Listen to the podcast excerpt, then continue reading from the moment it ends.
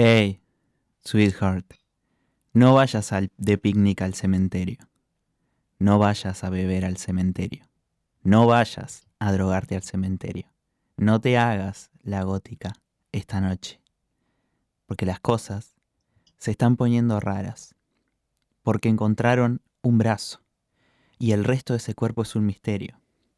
Porque encontraron la oreja de otro misterio y los dientes de sepa el diablo que sonrisa. Porque las cosas se están poniendo hardcore. Hey, honey, escucha.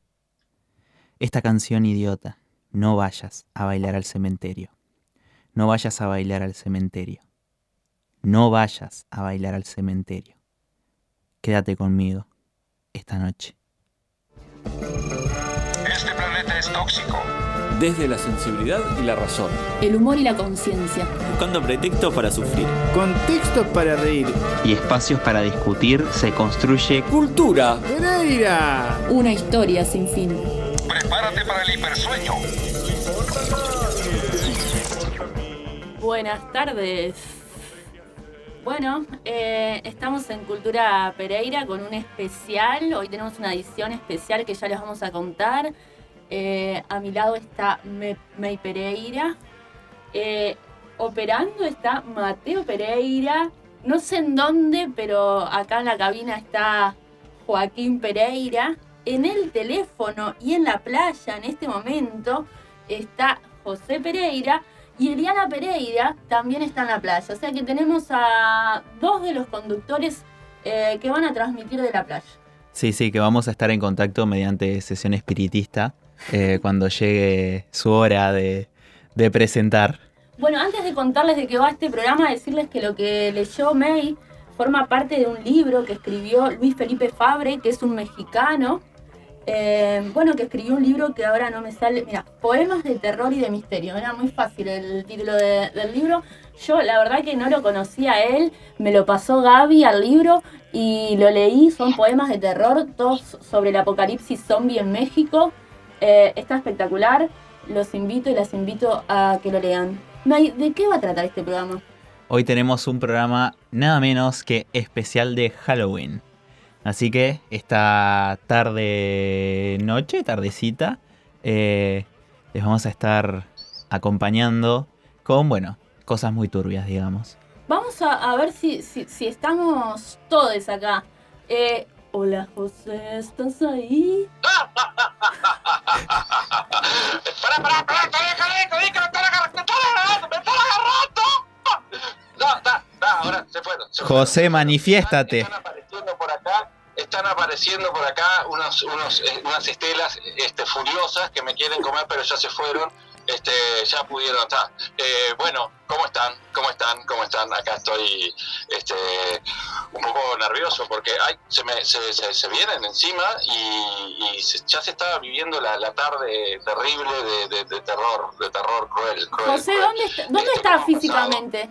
Estamos en, en, en Araminda, transmitiendo desde Araminda. ¿Estás en la, en la playa? No, no, no, no, no, no, no. En la playa no, pero si no ya, ya este podía estar con, con este los, los bañistas, los bañistas todos Ah, de tapabocas. Me pareció que se escuchaba un heladero de fondo. A los helados. Heladero, puede haber, puede haber, puede haber, pero no, no, no. Por ahora, por ahora no han llegado los heladeros. Hay un par de zombies por acá, pero, pero todo bien, todo bien. Está todo, son zombies tranquilos estos. Son zombies más macanudos que todavía están este, en, en el precalentamiento, en realidad. Este, que me trataron de agarrar, pero me pidieron un cigarro y después ya, ya se fueron. Así que está todo, todo bien por acá, todo bien. José, de última, si te llegan a morder, te echas un poquito de, agua de ahí, de, la playa de, de Araminda, que de seguro la infección zombie te la saca. Después no sé qué te podés llegar a agarrar. Este, yo creo que, que acá todo, todo, todo se limpia, todo se limpia, entonces eso es lo más importante. Eso es lo más importante. ¿Y cómo han pasado? ¿Cómo han pasado? ¿Cómo están viviendo esta jornada de terror? Bueno, esta jornada la estamos viviendo muy bien. Tenemos a May, eh, que no sabemos si es May o es una vampira, porque se vino muy vampiresa. Eh, también Mateo está disfrazado. de traidor. No. Y Joaquín de fantasma. Joaquín está disfrazado de fantasma y yo no, no sé qué. A ver, te doy espacio para que me digas lo que quieras. Eh, estás eh, disfrazada de la derecha uruguaya. Uy, tremendo. Opa, no, no, ya esa es de terror. Ya de, de por sí, no necesito disfraz.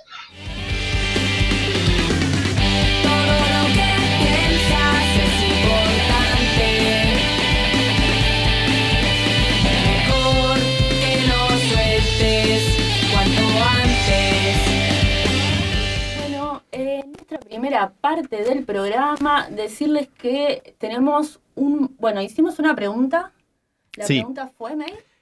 En realidad era en parte 2, que era, eh, le preguntamos a nuestra audiencia, les pedimos que nos contaran sus experiencias paranormales y también podían contarnos alguna historia de terror que les contaran en, en su infancia, pero se coparon bastante con, con las experiencias. Sí, Así con las que- experiencias paranormales. Nos llegaron más de mil experiencias paranormales. La verdad que estuvimos, toda esta semana estuvimos con el equipo de Cultura Pereira seleccionando. Sí, sí, tuvimos que filtrarla. Había algunas que eran irreproducibles al aire, eran muy aterradoras, así que Yo hace dejamos 14 fuera. días que no duermo. Yo 15.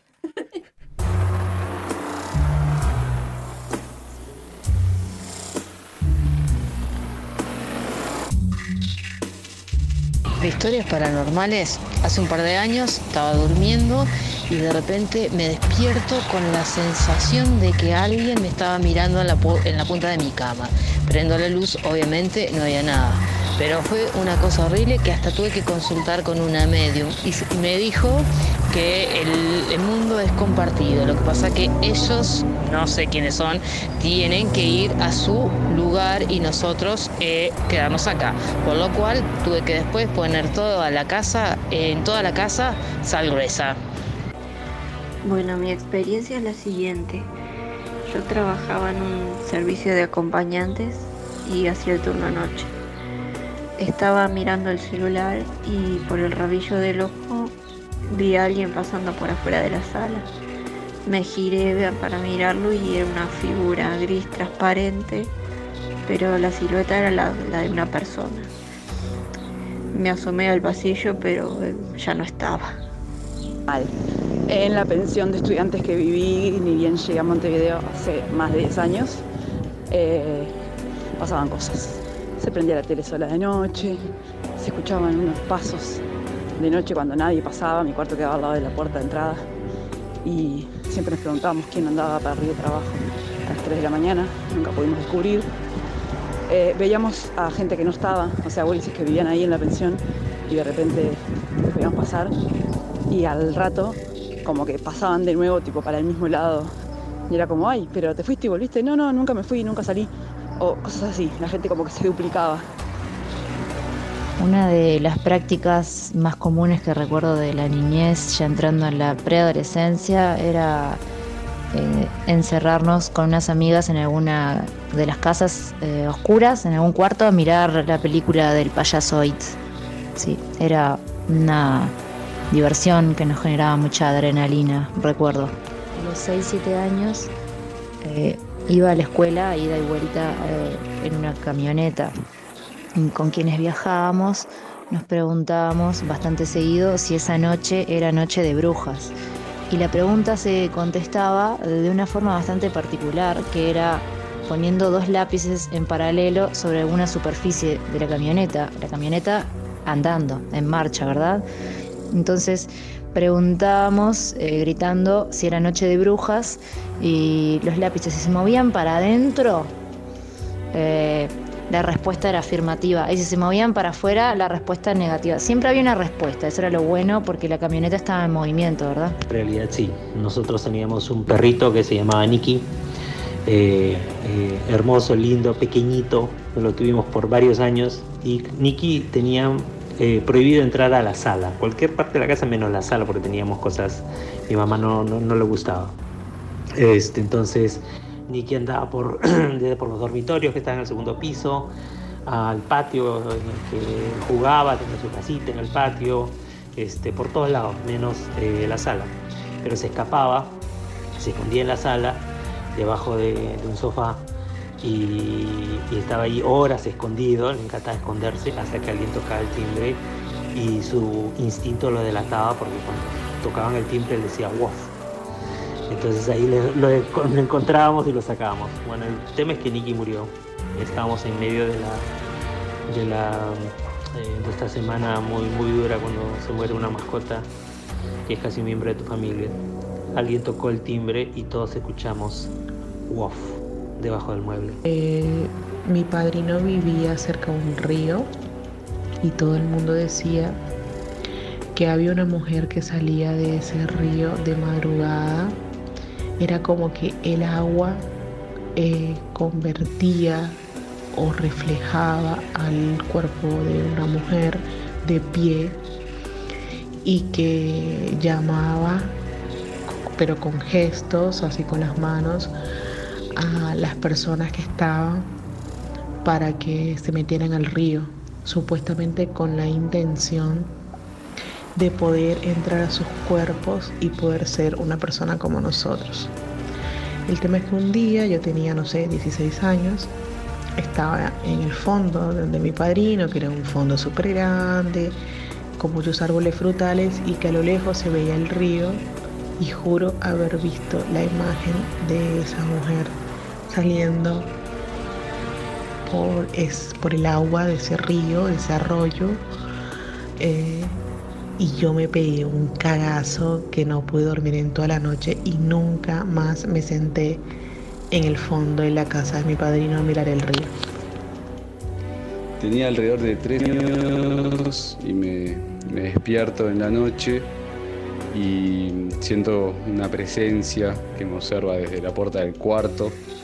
Yo no, puedo mover mi cuerpo, pero llego a vislumbrar que es un pelado sin cara que me está mirando, que no hace nada y me, empiezo a desesperar. Y eso quedó como un sueño. Y un día estábamos con mi hermano y un amigo contando historias de, terror o en un programa de terror y hablando de eso. Y mi hermano empieza a contar una historia de una vez que estaba durmiendo y siente la presencia de un pelado que lo observa desde la puerta del cuarto y él no puede moverse. Y era el mismo sueño que había tenido yo y nunca se lo había contado. También me acuerdo que teníamos una pasada que se le decía el barranco y se decía que en noches de luna llena había una vaca que se prendía fuego de, de las- de las pezuñas y se convertía todo en fuego. Este, esas eran algunas de las historias que nos contaba mamá. Las historias famosas del lobizón, que luna llena el- ese séptimo hijo se, se convertía en lobizón y salía a recorrer. Entonces, nosotros escuchábamos muy atentos, muy atentos a las historias de mamá. Digo, bueno, esas son las que hoy recuerdo. Hay muchas más. Espero que le guste. Feliz Halloween.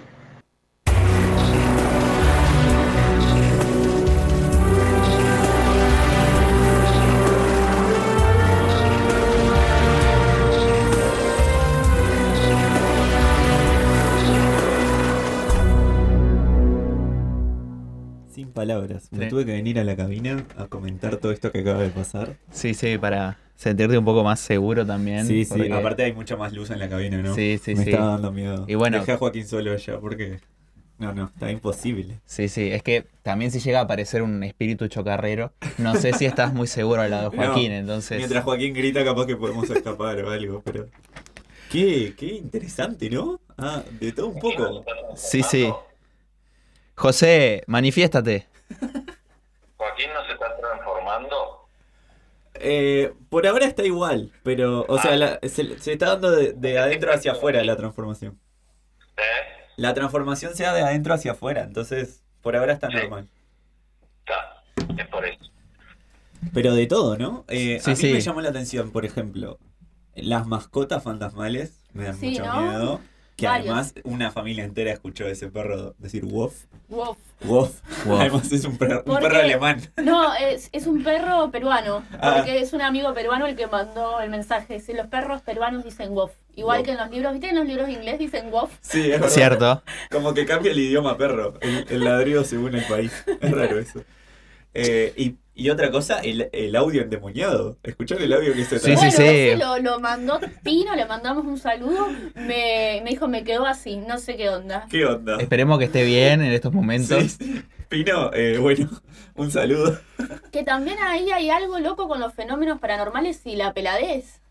Sí, sí. o Lo- sea, los el, pelados tienden a ser paranormales. el pelado que te mira, pero sin, sin Sí, sí, sí, mirada, sí. ¿no? Era...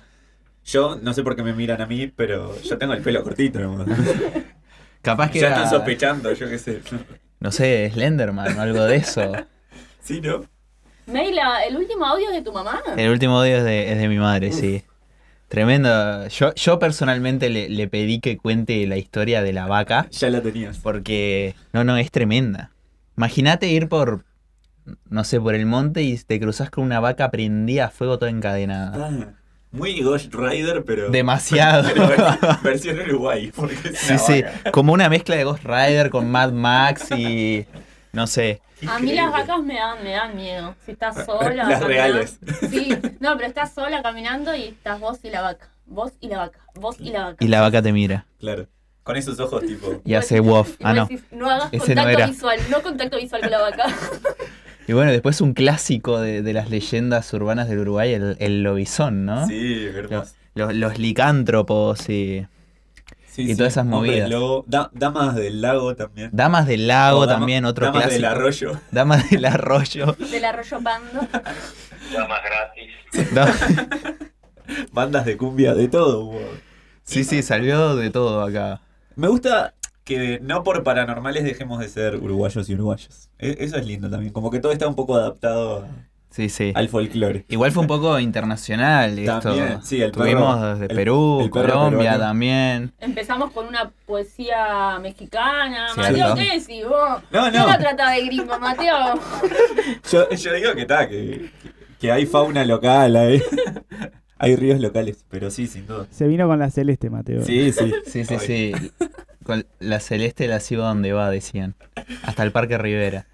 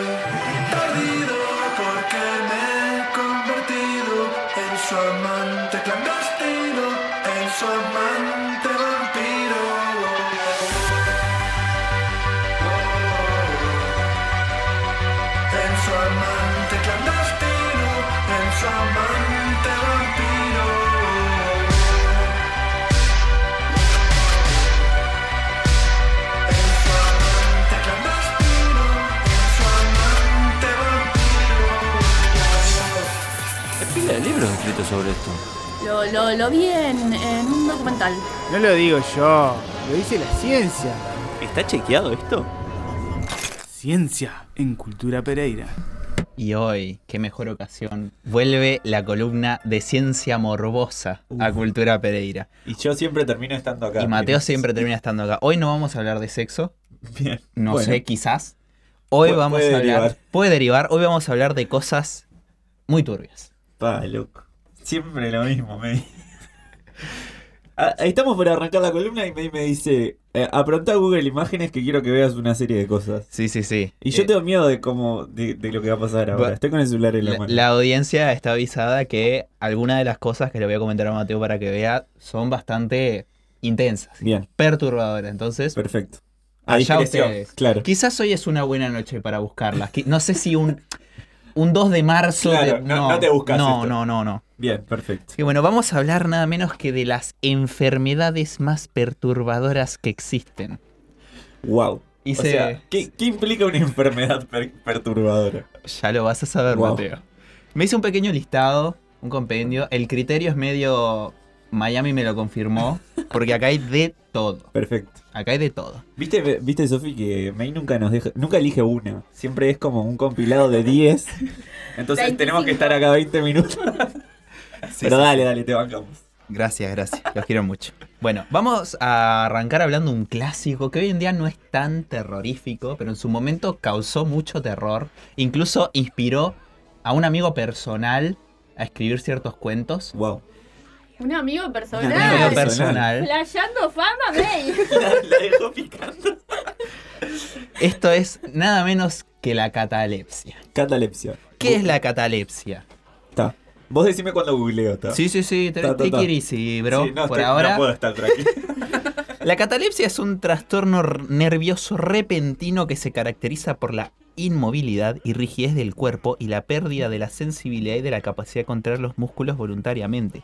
Puede durar hasta tres días, en el que la Wow. persona puede estar en un estado de muerte aparente. Y esto ha dado en la historia a varios entierros de personas vivas. Ah, Que de hecho se conocen algunos casos, pero no sabemos verdaderamente cuántas personas fueron enterradas vivas por ataques de catalepsia. O sea, vos decís que hubo muchos ataques de catalepsia que no nos enteramos. Sí, que no pasaron. Que, quedaron. Claro, y después no, te das cuenta. Claro. No, después no te das cuenta. Por eso digo casos puntuales donde se volvió a abrir eh, la tumba por algo específico, Y se, se ve que- descubrió Uy, qué garrón estaba vivo. Pa- qué garrón estaba vivo. Me atropellé mal yo, ¿viste? Mala mía. Y bueno, momento. hoy en día, por eso que no es tan terrorífica, porque con los avances de la medicina, el, el velorio y, Claro. y algunas cuestiones Te da un poco más de tiempo. te da un poco más de, tiempo de em- y es más difícil que pase la persona por muerta verdaderamente, ¿no? Pero eh, la persona está en estado consciente, o sea que lo que lo hace muy terrorífico. ¿o No, no, no, está inconsciente, pero después eh, recupera su conciencia. Y la recupera y está bueno, Pero- bajo tierra. Mi pregunta es. si Pero se le apaga todo el, todo el eh, sistema, es- digamos. Si Sí, puede- sí. Está consciente y no puede moverse. eso No lo- puede lo peor. sentir tampoco. Claro, por eso él. parece que estuviera muerta verdaderamente. Claro, Como digo, hoy en día, eh, además los signos vitales muy tenés. suprimidos, Claro. hoy en día lo notás. Entonces, no sé lo que pasa, pero fue un clásico y la gente le tuvo mucho terror en su época. Y bueno, el, el- el amigo de este personal que escribió un par de cuentos es, quizás lo conocen, un pibe, Edgar Allan Poe, un tipazo. Sí, me suena. sí. Bueno, Que, eh, que vos lo conociste antes de que sí, fuera sí, un famoso. grosso, lo Sí, conocí sí. ahí. Me acuerdo que le dabas para adelante. Era, era un buen pibe de Boston. le, le decía, sí, sí, seguí escribiendo, Claro. Edgar. Es por ahí, Edgar. Es por ahí, vos metele. Y bueno, escribió un par de cuentos entre los que destacan el entierro prematuro y la caída de la casa Asher, que tienen que ver con eh, justamente entierros de personas vivas. Recomendables para leer esta noche si quieren, no son Me muy encanta. largos, la verdad. Me encanta. Como para arrancar. Como, Como en la- para en La arrancar. picada te lees un, un caída de la casa ayer. Un caída de la casa Asher, tranquilazo. Me encanta. Un, un cuento totalmente cuerdo, ¿eh? Entre eso y la gallina degollada, Bien, ta, ta. yo creo que hay mucha salud mental de por medio. armás el mood ahí de la Sí, sí, sí. Bueno, eh, vamos al siguiente y acá sí te voy a pedir que busques Uy. en Google imágenes, Perfecto. porque vamos a hablar nada más y nada menos que de los tumores teratoma. Ay, no. ¿Qué son los tumores teratoma? Les voy a leer Tumor- una breve descripción y Dale, después Mateo yo va a decir lo que ve. Es un tipo de tumor de células germinativas, o sea, estamos hablando de espermatozoides, óvulos, que en ocasiones contiene muchos tipos diferentes de tejidos, como pelo, músculo y hueso. Uy, no. ¿Estás viendo? Está muy mal esto. ¿Qué me hiciste buscar? No es por ahí, ¿no? No es por ahí. Bueno, los tumores teratoma, como son en células germinativas, eh, suelen darse o en los testículos o en los ovarios. O sea, Ajá. eso que estás viendo ahí, Wow. en esa zona. Qué momento. Hermoso. Eh, no googleen esto. Esta sección va a pasar a llamarse No googleen lo que dice May. No googleen lo que dice May. Eh, para- No, no, ni siquiera lo voy a describir. No, digamos. no, no. Es tan horrible como suena, digamos. Es tan horrible como suena. Es un tumor que puede tener dientes, que puede tener pelo, que puede tener Claro. ojos, literal, porque se forma a partir de células germinativas, así que O sea, es un quilombo de cosas que tu cuerpo genera en un, Sí, sí, orden, sí. en un lugar que no tiene sentido. si quieren búsquenlo, si no, ¿Pero qué es? ¿Ojos en los ovarios? Sí, o en, o sea, es el tumor y a base de ese tumor se fue- forma estos tejidos. Porque tiene la capacidad justamente las células germinativas de formar una enorme cantidad de tejidos. Claro. Entonces de ahí que puede salir, bueno, esas atrocidades que estás viendo random, ¿no? ahora O sea, mismo. Wow. Tremendo. Tremendo mal. Ahora, vamos al siguiente, a cambiar un poco el mood. Eh, y vamos a hablar nada menos. Subíla, me- Subime la nota. Muy bien, Mateo, muy bien. Ahí te tiene una mano con garra. no es bueno que me pase. Vamos a hablar del síndrome de Cotard. ¿Lo conocen? ¿Han escuchado hablar del síndrome de. Cotard? Este es un poquito más mainstream. Bien. O también conocido como el síndrome de los muertos vivientes. Ajá. También conocido como delirio de Cotard o delirio de negación o delirio nihilista, pero en un sentido demasiado extremo. ¿Qué pasa con el síndrome de Cotard? Es un trastorno psiquiátrico, es un delirio, es una especie de variación de la esquizofrenia, no es muy común, donde la persona siente que una parte de su cuerpo está muerta o ella misma está muerta. Digo, O sea, que es como un- que murió y... como que murió, siente que murió. O que alguna parte de su cuerpo en específico está muerta. Estas personas tienen eh, a veces eh, delirios de todo tipo. Pueden verse putrefactas, sentirse olor a Ah, podrido. ahí va. Y es muy peligroso en el sentido de que sienten que no pueden morir, porque ya están muertas justamente, ¿no? Ah, claro, ahí viene como el, el- el segundo, el segundo Ay, pensamiento.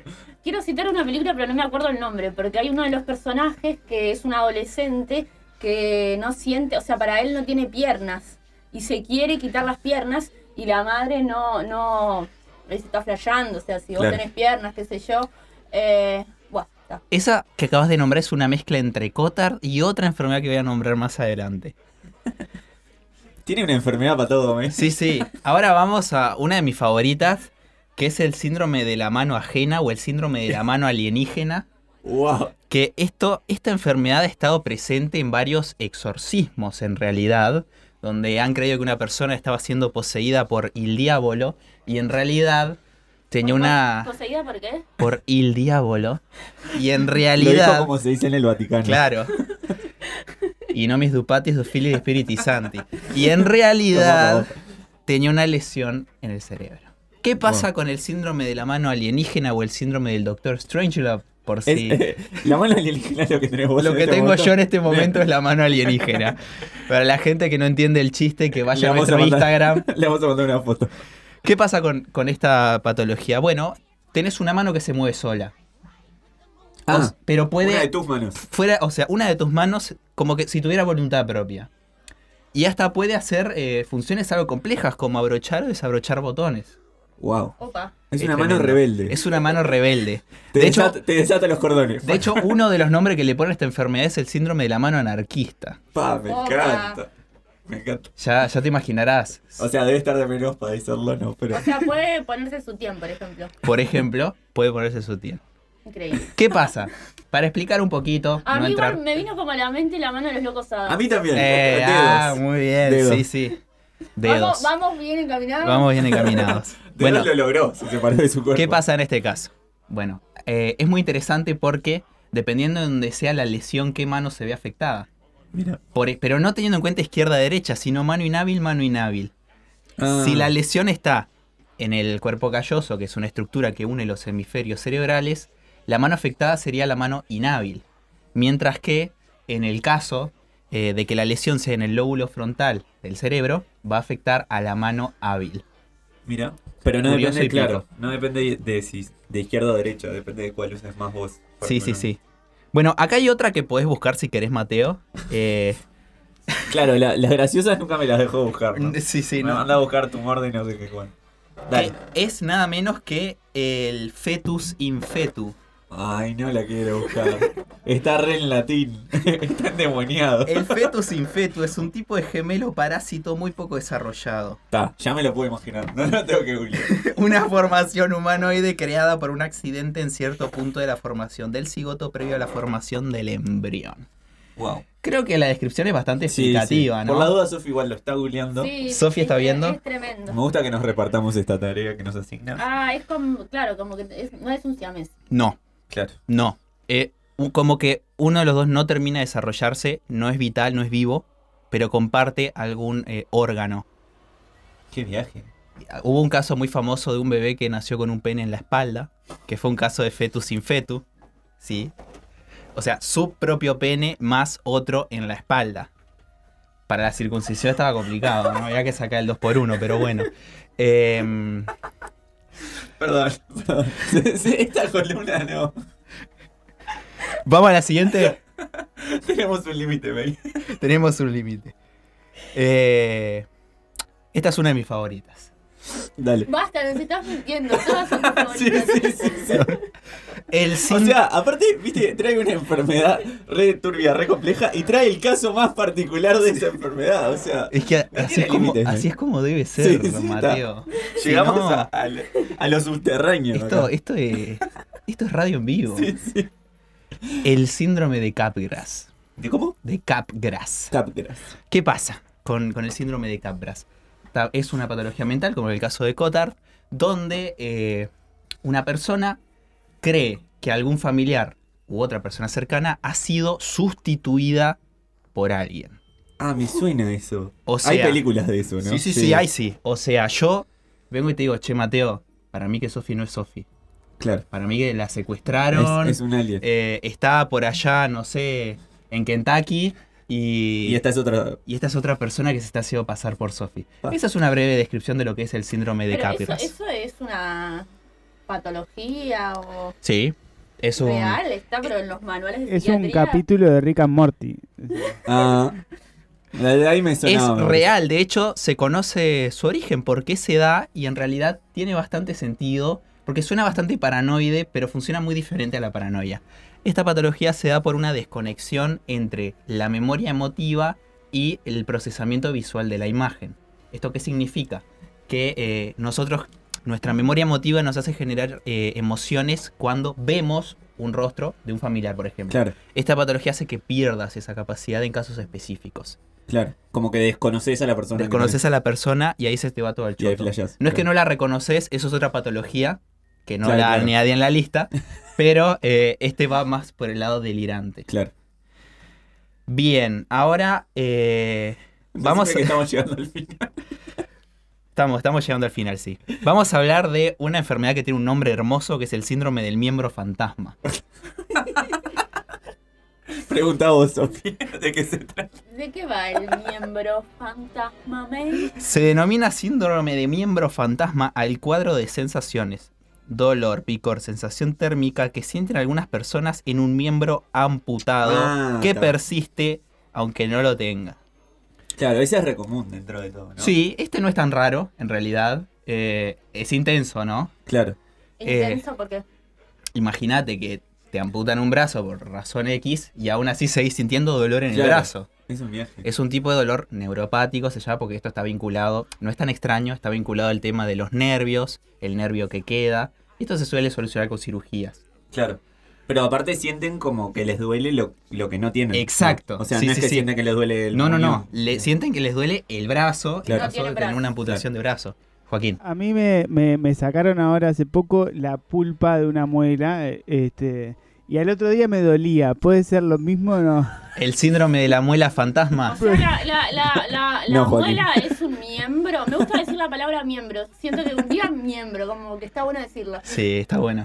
Yo, yo creo que eso era una carie, Juan. Yo, yo no soy odontólogo. No, pero si te sacan el nervio se supone que no te duele más. No, a Joaquín le sacaron la me- muela y le duele la muela. Ah, Ah, interesante. ajá. El síndrome de la muela La fantasma. muela fantasma. Bueno, No, no es tan canchero igual, pero está, vamos no, a ver. no. Capaz que lo metemos en la lista. vamos a, a la siguiente. Eh, acá se pone un poco turbia la cosa. Claro, porque no estaba. No. Eh, Vamos a hablar del desorden de identidad de la integridad corporal.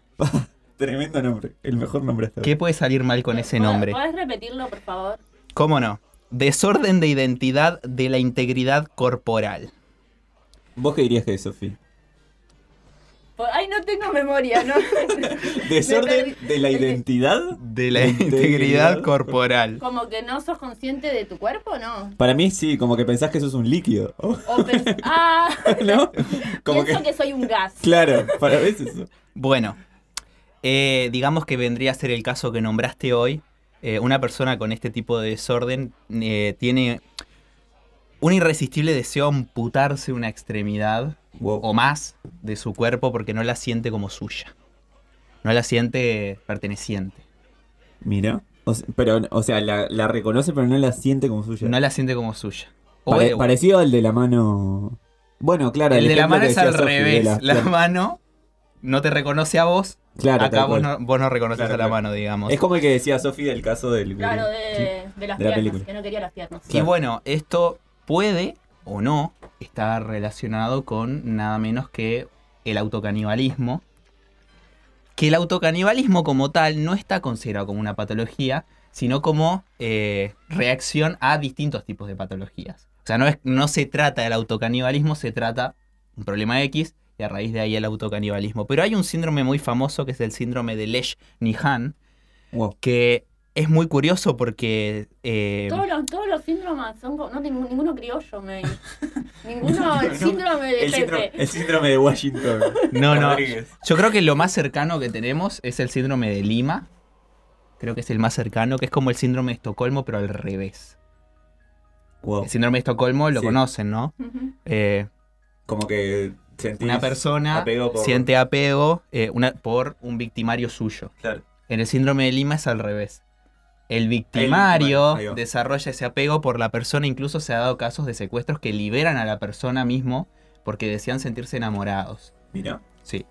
O sea, se pueden dar a la vez, digamos. Sí, Exacto. Se, se dan los dos y la pareja perfecta. Un Estocolmo y una Lima. Un Estocolmo es y un la, Lima. la, la historia de amor romántica más linda, ¿no? Sí, sí, Tipo sí. la casa de papel. Ah, eh, pero de ¿No? una. Bueno, algo así. algo así. Bueno, ¿qué pasa con el síndrome de Lesch-Nihan?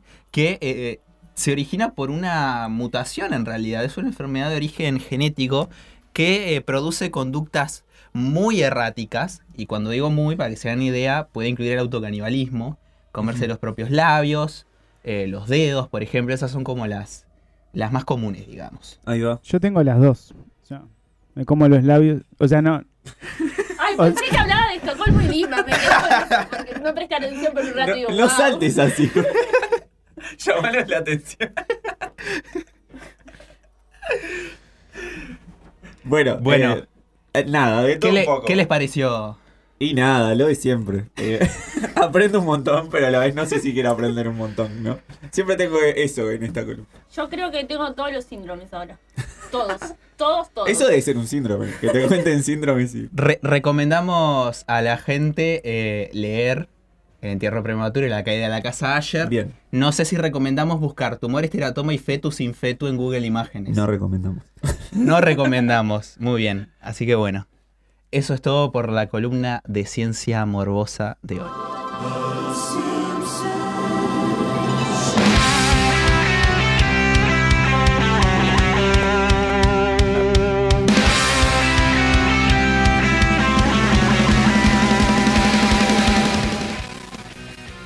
Hace un ratito Joaquín decía, es un capítulo de Rick and Morty. Y me, me, mm, me hizo acordar que en verdad nosotros tenemos un- una columna que es un capítulo de Los Simpsons, pero ahora como que podemos explicar la realidad desde los dos lugares, ¿no? Eh, hoy tenemos una columna muy especial porque fue grabada antes, o sea, no sé, no es en vivo. Eh, le mandamos un saludo a Eli Pereira que no pudo venir porque está en la playa. No pudo venir porque estaba muy ocupada en la playa en este momento. En- creo que están, no, no, no están Salinas, no sé, pero está, está en la costa. Así que bueno, eh, esta es la primera vez que vamos a hacer este formato. Eh, esperemos que le guste. De verdad que nosotros lo escuchamos y es muy genial todo lo que sabe Eli.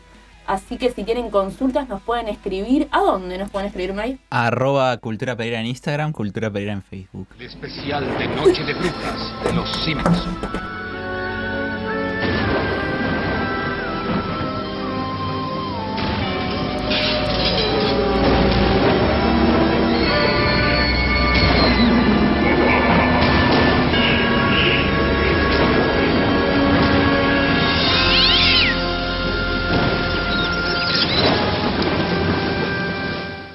Bienvenidas y bienvenidos a esta columna Simpson, a esta columna que la denominamos para cada episodio de la vida o cada momento de la vida, mejor dicho, hay un capítulo de Los Simpson y lo voy a demostrar.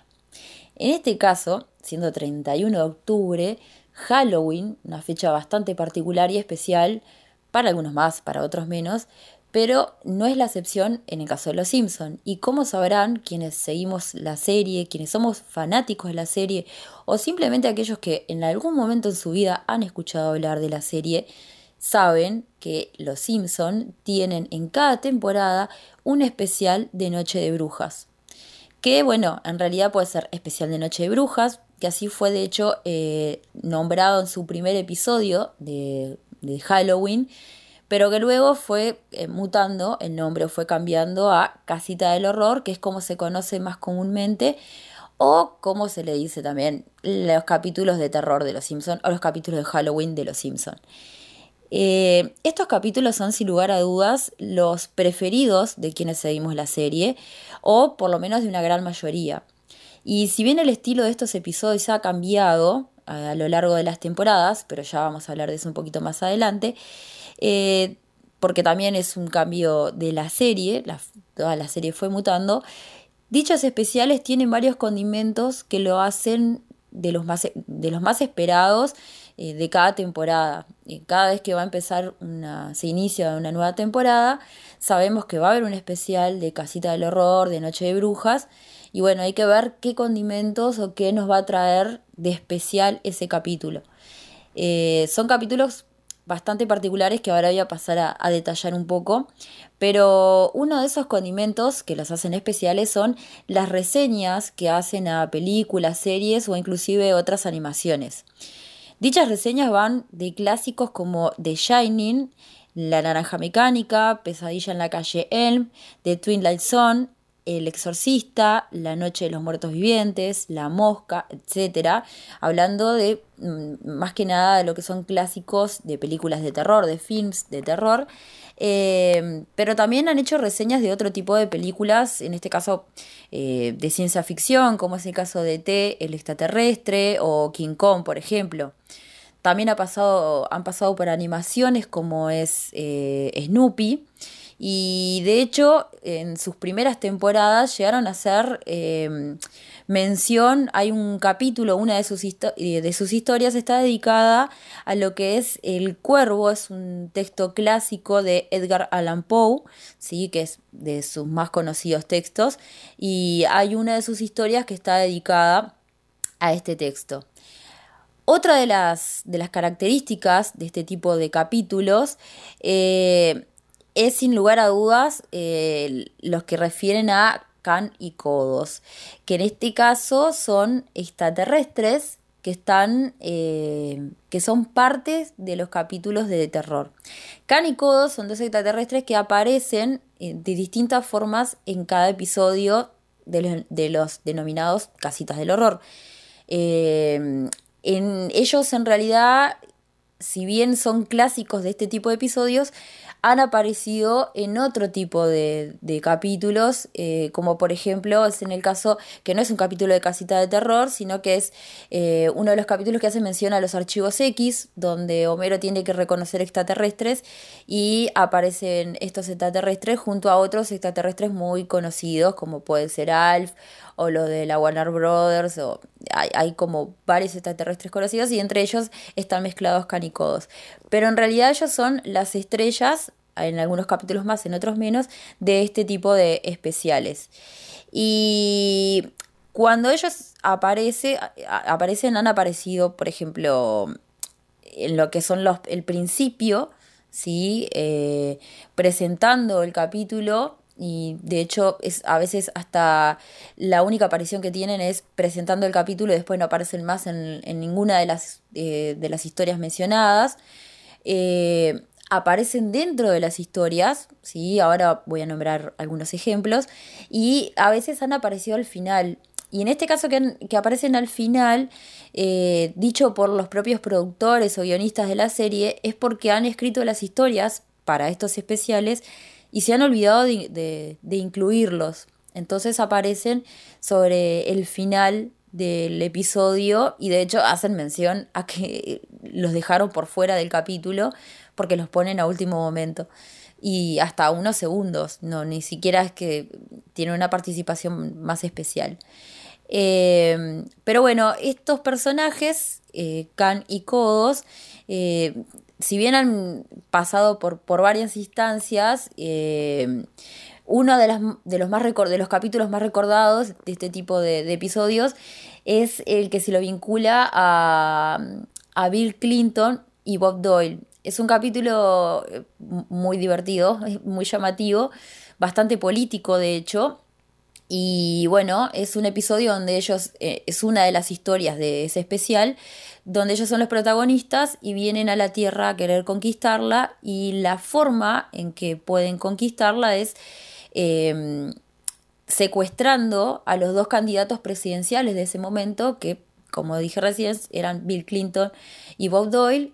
Y bueno, una vez que son secuestrados, ellos eh, toman su, su, cuerpo, o sea, se multiplican, o sea, como que los abducen y eh, ellos toman la personalidad de cada uno, o sea, se duplican físicamente eh, y bueno, uno se replica como eh, copia a, a, Bill Clinton, se duplica como Bill Clinton y el otro se duplica como Bob Doyle. Entonces la forma en que ellos quieren acceder al poder eh, en Estados Unidos y luego conquistar el mundo obviamente es a través de eh, un, un método democrático y bueno, siendo los candidatos presidenciales y que voten por alguno de ellos.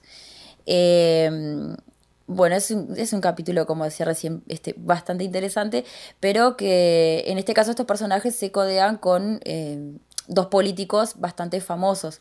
Hay otro episodio también que ellos se encuentran, en, aparecen en un talk show, en talk show, talk, talk show.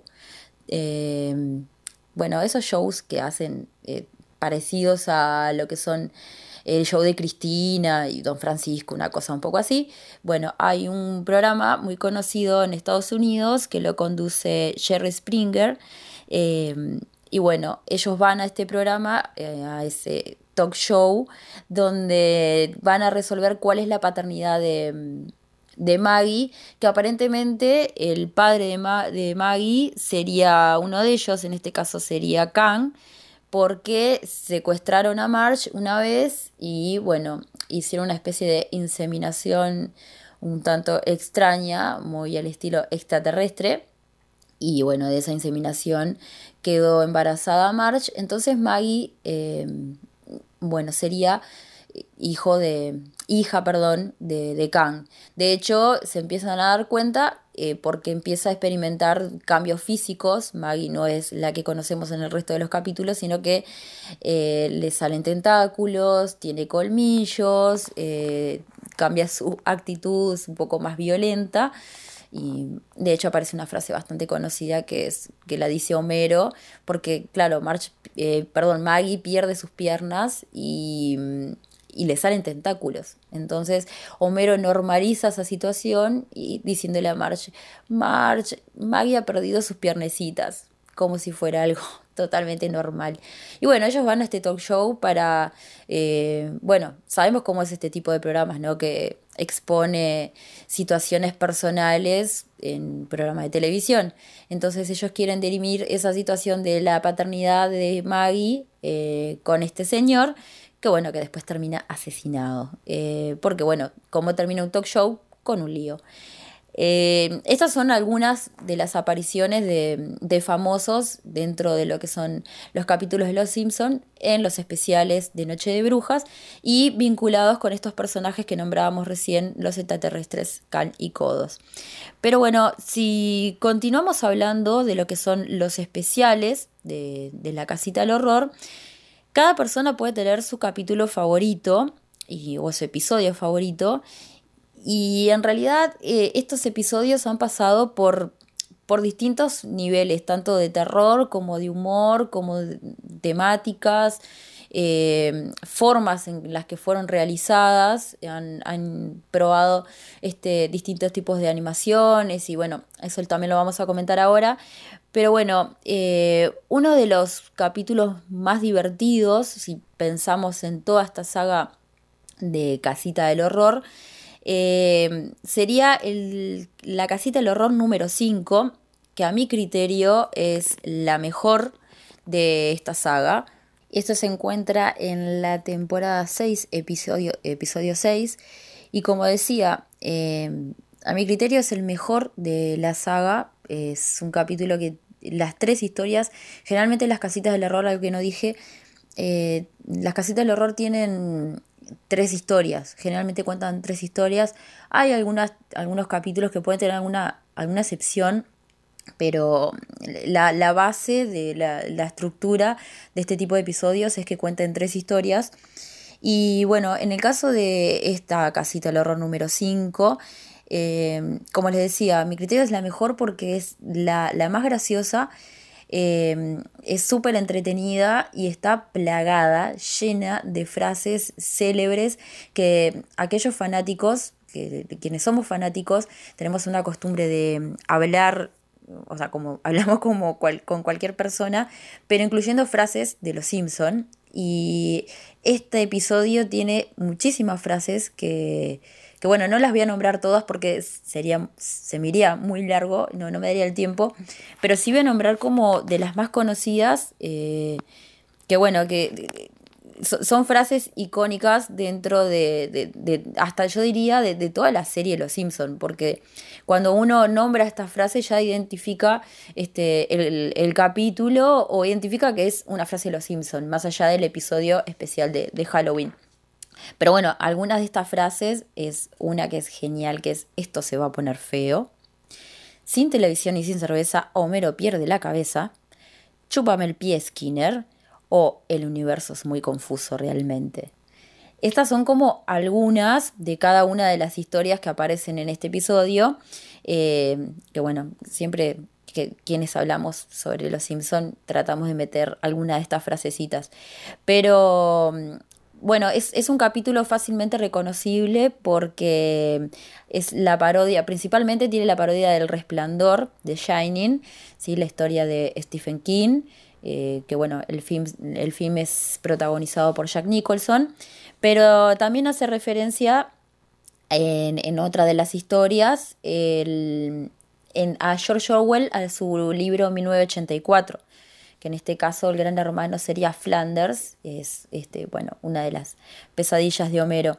Pero mm, también hay otros aspectos, no solamente aspectos divertidos que llaman la atención o que destacan los capítulos, como es en este caso esta casita del horror 5, que tiene eh, componentes muy graciosos, muy divertidos, es un capítulo súper hilarante.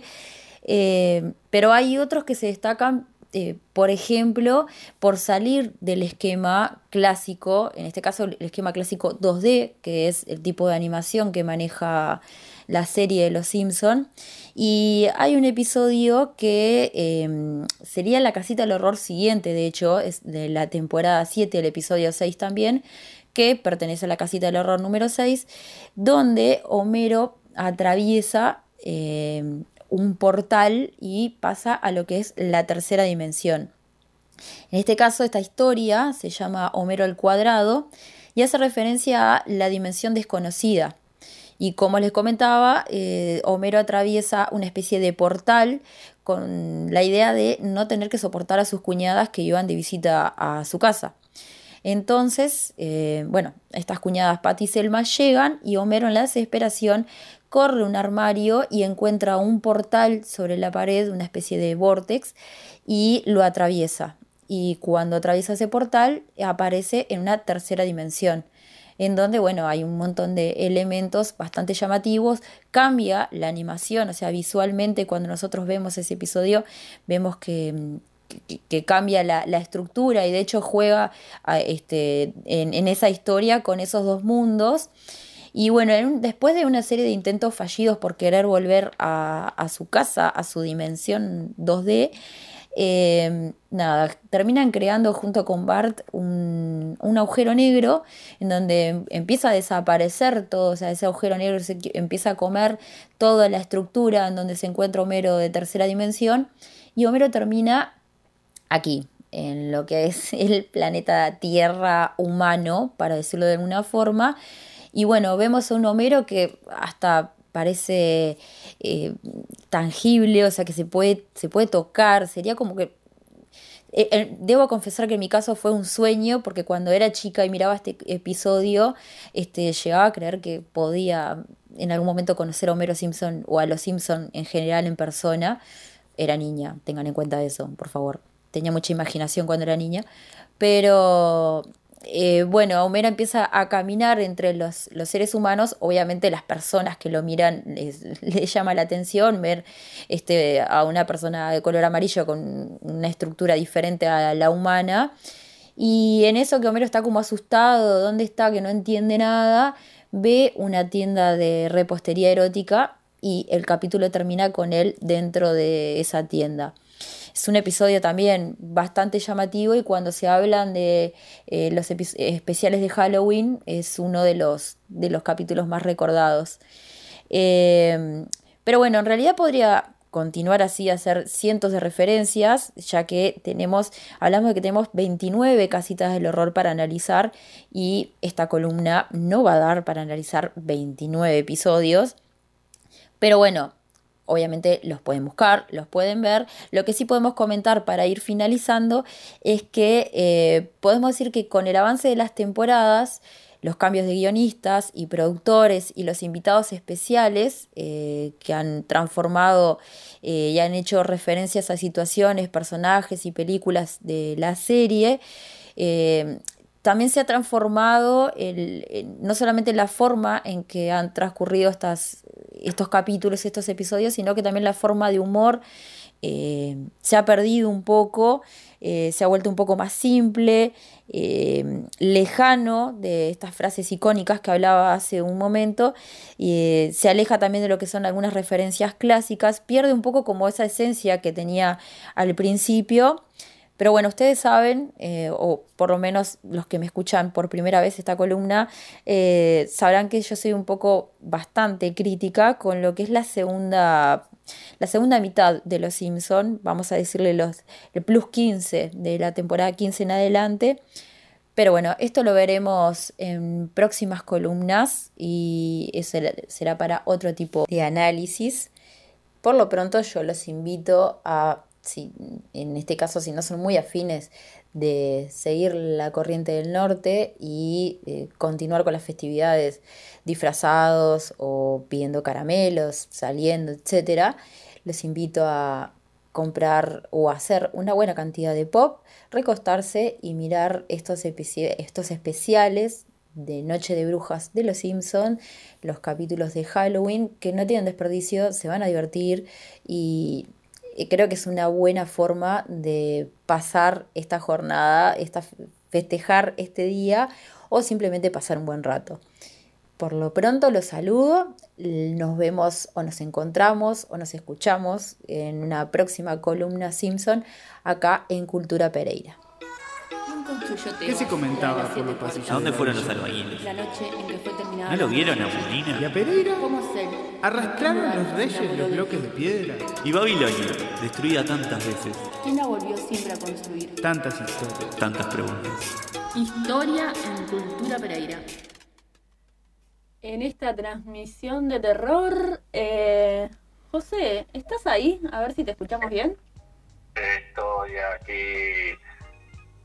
¿Me escuchas? ¿Me escuchan? ¿Me oyen? Un saludo a Talía antes de comenzar esta columna. Te escuchamos, José. Pero impecable. Bueno, este, me imagino que el, el, el programa está cruel de terror, de terror, de terror. Y muy, muy grandes, grandes este, adhesiones ha tenido. Me imagino, seguramente ha tenido una, una gran repercusión. Estoy seguro. Lo, lo está teniendo. ¿Eh? Lo está teniendo. Lo está teniendo, sí, sin lugar a dudas, sin lugar a dudas. Este, el conjunto de, de los, los, los Simpsons y la columna de May pueden ser inolvidables. Este, ahora los vengo acá medio a aburrir un poco porque hoy vamos a vamos a hablar un poco de, de, no vamos a hablar de un tema en particular, lo que vamos a hacer es, es como presentar un libro que ya está muy es muy viejo, se puede decir, pero que me parece que viene para la viene para la situación que es un libro que se llama Historias Nocturnas. Es un libro que lo escribe un historiador italiano que se llama Carlo Ginsburg. Este, quizás alguno haya escuchado hablar de él, porque él en 1976 y después en, editado más o menos a, a principios de los 80 en español, sacó un libro que se llama El queso y los gusanos, que es sobre la vida de un molinero en el siglo XVI. Y su, ¿Cómo, ¿cómo se llama el libro? El queso el queso y los gusanos. y los gusanos. Bien. Este, y, y probablemente lo, lo hayan cono- conocido, leído, nombrado, escuchado nombrar, incluso hay una película este, sobre, sobre este libro que habla acerca, más que nada es sobre un proceso inquisitorial que se realizó en el Friuli, en, en el Piamonte italiano, es decir, en el norte de Italia, en el siglo XVI. Y a partir de ahí el, el historiador lo que hace es este, reconstruir el marco de creencias que tiene este, este sujeto que lo ponen a este, este campesino este piamontés que se llama Menocchio, es el nombre en el que es ¿Cómo se, conocido por cómo- cómo se llama? Menocchio, Menocchio, Minocchio. Menocchio. Menocchio. Me gusta el nombre. Menocchio. Menocchio. Hola, hola, hola, Menocchio. Hola, Menocchio. Bueno, Menocchio. Menocchio, y, y bueno, entonces lo que lo que hace este, este historiador es reconstruir la, el- la estructura mental y las creencias y su concepción del mundo y su cosmos, en realidad es la cosmología, vendría a ser, de este Piamontés. Pero no vamos a hablar de no vamos a hablar de este libro, vamos a hablar de otro libro que es posterior, que es fruto de- del libro que él desarrolla, este, el queso y los gusanos, y una y una también un trabajo acerca de el rastreo de una comunidad este, de los Benandati, que es una comunidad italiana, de que también de, la zona, de la misma zona del norte de lo que es actualmente Italia, del Friuli, ¿no? Del Friuli.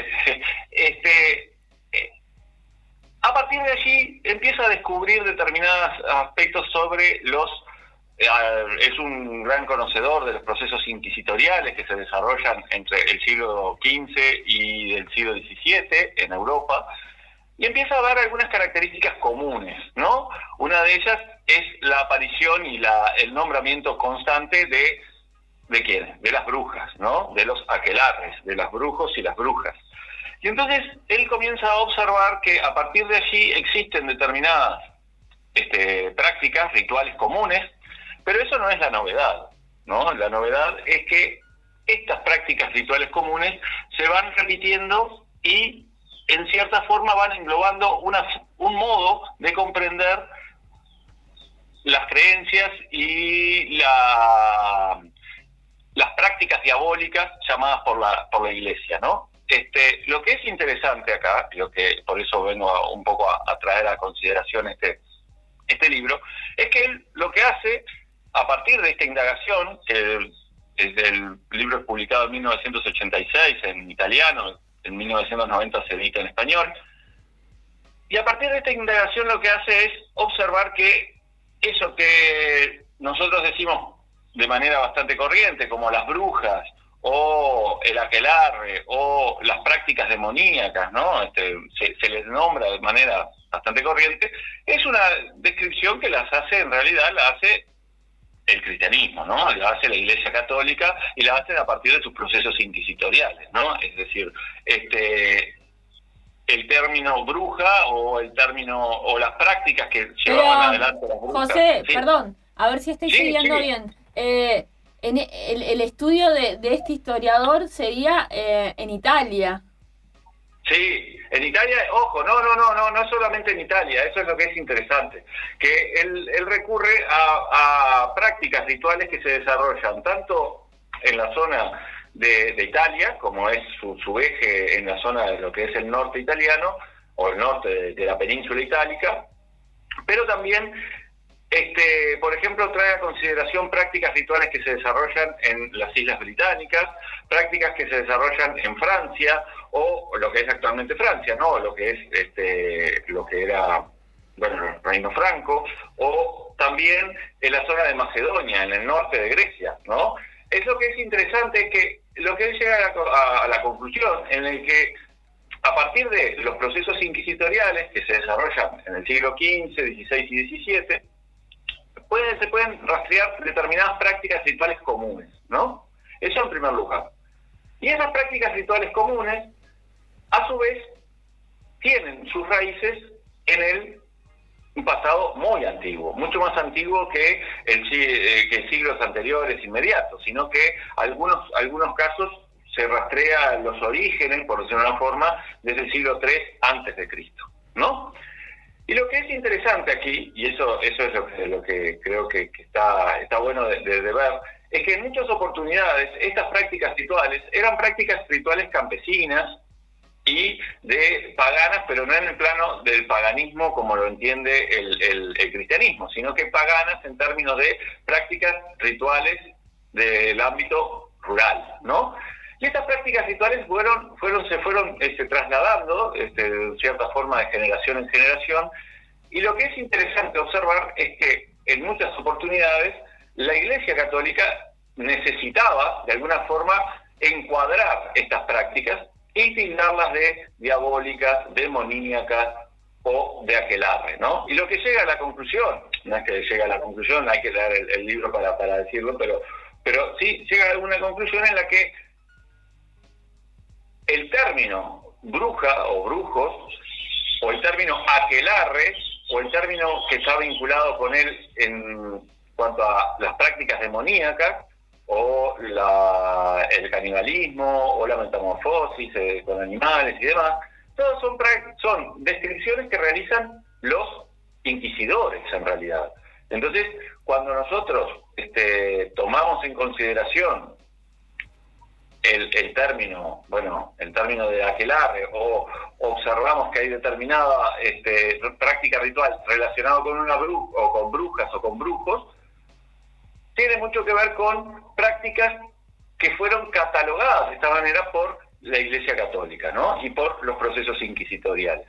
Y que en realidad eran prácticas rituales que si bien pueden estar, pueden ser extrañas para, para una persona del siglo XXI, sin lugar a dudas, eran prácticas rituales que se desarrollaban en Europa durante muchos siglos, este, e incluso no solamente en Europa, y esto es también es interesante, sino que también prácticas que este, se trasladaron de Oriente hacia Occidente por distintas razones. Por ejemplo, algunas, este, algunos rituales o algunos ritos que vienen este, su tradición y su tradición de, de- de de haberse realizado incluso en Siria, ¿no? En- en lo que es este, el, el cercano Oriente, ¿no? Eso es lo, lo que es interesante. Sí, Para- que para se, que- sataniza, digamos, actividades que, que las comunidades agrícolas ya realizaban y que principalmente la realizaban mujeres, eh, que quizás eh, se puede denominar hechiceras, por ejemplo, y, que- o sea, existe un término que es el término en que la comunidad eh, nombra esa actividad y después lo, lo que vos decís, José, es que existe otros, otras, otros términos que es el que va a usar la iglesia para denominar esa actividad. Claro, claro, y la va a denominar de una forma, son, son prácticas lo que es singular es que en distintos lugares de Europa se desarrollan y esos lugares de Europa no tienen contacto entre sí y que provienen entonces de determinados orígenes comunes. ¿No? Y él va rastreando algunos aspectos sobre esto y lo que, lo que trata de hacer, y eso es lo más interesante de este libro, que se llama, como decíamos recién, Historias Nocturnas, lo que trata es de entender, en cierta forma, lo que busca es entender las creencias de esos este, de esas personas, ¿no? De esas personas ubicadas en esos lugares y que por distintas razones, ¿no? En, el marco del proceso inquisitorial, fueron eh, trasladadas a un juicio y luego, por lo general, a la hoguera, ¿verdad? En algunos casos, este, una, un perdón, un, pero en muy pocos casos fueron perdonados, en realidad. Lo que ha ocurrido es que la mayoría de los, de, los distintos este, juicios que se establecen, los, los, acusados de brujería van a ser, de herejía y de brujería, van a, van a terminar en la hoguera. Y lo que siempre, este, hasta ese momento, ¿verdad? Hasta ese momento, de, el, para, para quien se, se acerca al pasado,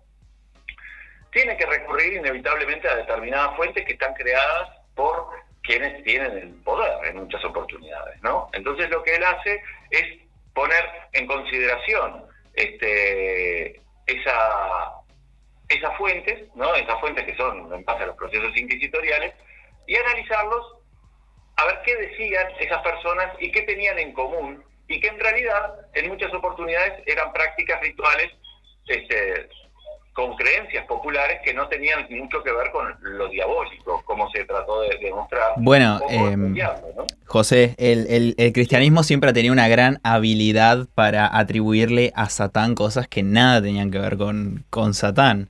Un ejemplo just- que tenemos justamente hoy es el del Halloween, que muchos cristianos lo, lo definen como una celebración satánica, de- o sea, de origen satánico, cuando en realidad el, el origen del Halloween, que es celta, ni siquiera creían en Satanás, te- tenían otro tipo de sistema de, de creencias.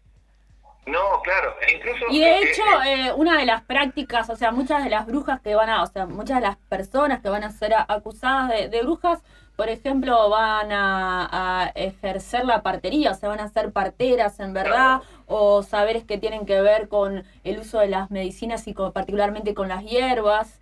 Eh, por eso también eh, la figura del caldero. Sí. La figura del caldero, la figura este, del, del, del conocimiento, eso que, que decías es bien interesante, porque por ejemplo, este, en un momento en el que la medicina no existía como tal, ¿no? Entonces, este, esas personas, esas mujeres principalmente, eran las que oficiaban de, otorgar medicina este, natural para poder solucionar determinados problemas de salud. Exacto, es que ahí hay una, una, una disputa de, de poder que tiene que ver con los saberes y con quién, por ejemplo, se encarga, quién tiene los saberes con sobre dar a luz, pero también sobre hacer abortos. Claro, por ejemplo, este, y a su vez eh, la, y, el cuidado de las personas. Lo que es más interesante es eso, es el cuidado de las personas en función a determinados saberes. Y, y lo que lo que pone en consideración este autor es que a partir de- del- del rastreo de determinadas prácticas este, rituales, se pueden ver determinados aspectos comunes, como por ejemplo hay un hay un hay un pasaje puntual uno de los de los capítulos que se llama tras la diosa, ¿no? Y que es recurrente la aparición de mujeres, ¿no? En función a lo que cuentan, siempre en función a lo que están contando los testigos, los testimonios, mejor dicho, de esos procesos inquisitoriales, ¿no? Entonces, hay muchos testimonios en los que dicen que mujeres perseguían a una determinada diosa y a una determinada este, determinada figura femenina que adoraban este, en determinados momentos, en determinadas celebraciones. Y esas celebraciones se realizaban los días jueves, ¿no? Este, pero lo particular es que el día jueves se repite, y no se repite solamente en un momento, es decir, en un determinado lugar, sino que se repite en distintos momentos, en distintos lugares, y al mismo tiempo en distintos momentos históricos, ¿no? Este, por ejemplo, en procesos que se desarrollan en el siglo XV y en procesos que se desarrollan en el siglo XVII. A lo que va de ahí es que, este, lo que va el autor es que empieza a haber un trasfondo común y lo que hay que tratar de indagar es ver ese trasfondo común, que poco tenía que ver con el ámbito este, específicamente diabólico, ¿no? Ese trasfondo común que tenía que ver con la, la, la Bueno, unidad, la inclusión, la inclusión de, de determinados este, grupos humanos, ¿no? Y lo que es interesante ver es eso, es también ver la posibilidad de entender que las personas se tienen que relacionar y se tienen que agrupar.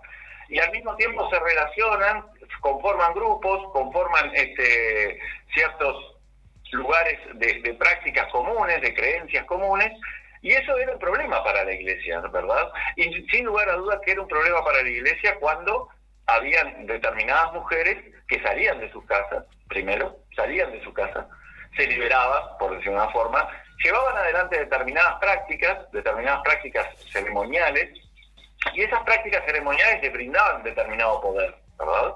Y no solamente les daban un determinado poder, sino que también pertenecían a un grupo, y ese grupo no tenía nada más ni nada menos que venerar a una diosa, a una diosa mujer. Y la particularidad que tiene esto es que este, se repite en distintos momentos, ¿no? En distintos momentos de la historia y en distintos lugares de Europa. Se puede observar, por ejemplo, una de las cosas que él plantea es que hay prácticas del mismo tenor en las comunidades mesopotámicas, por ejemplo, ¿no? En la zona de eh, Tigris y el Éufrates, en la alrededor del 1000, 1200 antes de Cristo, ¿no? Él rastrea en distintos lugares y en distintas este, superficies y con distintas fuentes para entender también cómo es que se va configurando este, este conjunto de prácticas y de, creencias. Y esto le permite también al autor entender de otra manera este, el marco de creencias que se desarrollaba en Europa en ese momento y que también la Iglesia Católica, a partir de sus procesos de, persecución religiosa, los fue configurando y los fue organizando. ¿no? Y entonces también le permitía a, a, esos, a esos grupos, principalmente a la Iglesia Católica, establecer, bueno, primero el dogma sin lugar a dudas, y establecer también un orden y un control a las creencias, y a su vez también tenía, ejercía el poder sobre las este, estas personas y sobre las comunidades, porque además en, momentos de, Inquisición lo que es muy habitual es la, la, delación, ¿verdad? Es decir, decir que una persona determinada no te cayó bien por distintas razones y de decir que, bueno, esta mujer en particular este, habitualmente habla del demonio, ¿no? No se, no se sabe eso. Pero claro, al momento que las personas se someten a torturas, a vejaciones, van a decir muchas cosas, ¿no? Y lo que es interesante este, que, traíamos a, consideración es que a partir de allí él va este, reconstruyendo en cierta forma un conjunto de ceremoniales y de rituales que en muchos aspectos, en algunos casos incluso observa determinadas este, pautas que son muy similares a lo que, por ejemplo, la práctica de Halloween, ¿no? Lo que, lo que él habla, eh, lo que hoy comentábamos acerca de lo que decía May sobre Halloween, él habla así que esta práctica proviene, bueno, es, no solamente no es una sol, un solo origen, y eso es lo interesante, sino que es un conjunto muy, de múltiples orígenes, ¿no? de múltiples lugares, y donde las prácticas se van a ir configurando en función a los intereses de esos grupos. Y mm, para, para cerrar, y después este, nos comentamos un poco más, este, lo que es, lo que me parece que es interesante es, por ejemplo, siempre está presente el hecho de la comida, de los banquetes, del momento de compartir determinada comida o un determinado, este, determinada ceremonia, determinadas prácticas que son comunes a, ciertas comunidades. Bueno, eso es un día para, para a ver si, si, como resumen del programa, yo me quedo con esto. No sé si José y May y Joaquín y Mateo están de acuerdo que hoy tenemos que hacer un, un aquelarre con un banquete, mirar un capítulo de Los Simpsons de la edición de Halloween. Eh, y no sé cómo poner tu parte, May. Y leemos unos cuentos de Garland Poe, ya fue. Total, que es un amigazo. Lo, lo sumamos. No lo vamos a dejar afuera al pibe. De una.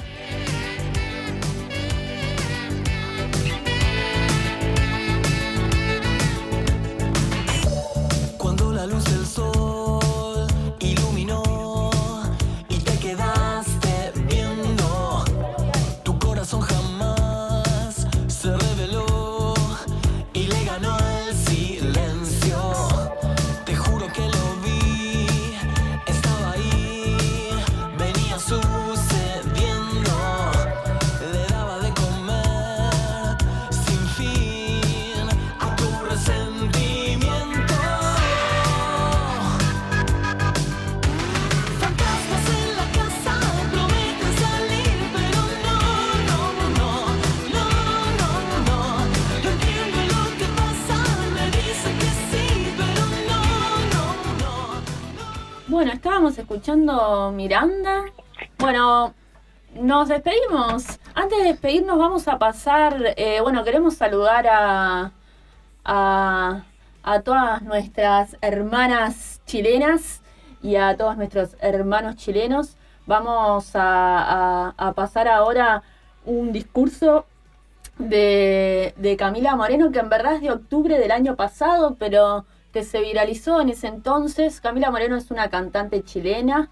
Eh, quizás muchos ya la escucharon o vieron eh, este discurso, pero nos pareció significativo escucharlo un año después. Bueno, no, no hace un año, pero no, sí, un año, porque fue en octubre. Así que eh, escuchar el discurso de Camila Moreno un año después nos pareció significativo. Em, después del discurso ya vamos a cerrar el programa con una canción de la hermana menor. Y no sé, José, si querés comentarnos algo. Sí, lo que quería comentar, bueno, es sin lugar a dudas eh, un momento muy importante para, para los chilenos en general, porque nada más ni nada menos que decidieron terminar con la constitución de la dictadura pinochetista. Eso en primer lugar. Y eso le va a dar, este, bueno, son múltiples desafíos para, para las fuerzas democráticas chilenas y para la izquierda chilena en particular. Y también saludar al pueblo boliviano y porque con el 55% del MAS se evidenció que este, la, lo que quería el pueblo chileno, eh, perdón, el pueblo boliviano y también seguramente el pueblo chileno, este, era terminar nuevamente con los el despotismo y la usurpación indebida de el fascismo y la derecha conservadora reaccionaria boliviana. Eso es lo que, que también otra cosa que quería comentar. Son bueno, historias de terror que se, que se terminan. Y bueno, y con esto nos despedimos. Y hasta la próxima quincena. Nos vemos. Saludos. Lo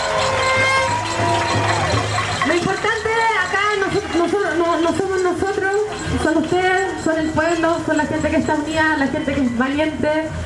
Estoy con una profunda admiración, con un profundo orgullo por lo organizado que hemos sido, por lo generoso que hemos sido, por lo valiente que hemos sido. Gracias a los estudiantes, gracias a la gente mayor que se ha atrevido a apoyar esta causa. Y tenemos que seguir porque van a vendernos que está la cagada, van a decirnos que van a cerrar los supermercados, van a decirnos que van a cerrar las farmacias, va a haber desabastecimiento y va a pasar el mismo clima que pasó antes del golpe. Y no podemos permitirlo, no podemos permitirlo, no de nuevo, no de nuevo. Esta revolución no puede parar, esta revolución es por la dignidad humana, básica, sentido común, no estamos pidiendo nada más que sentido común, derechos básicos. Esto no tiene que ver con los 30 pesos del alza del transporte,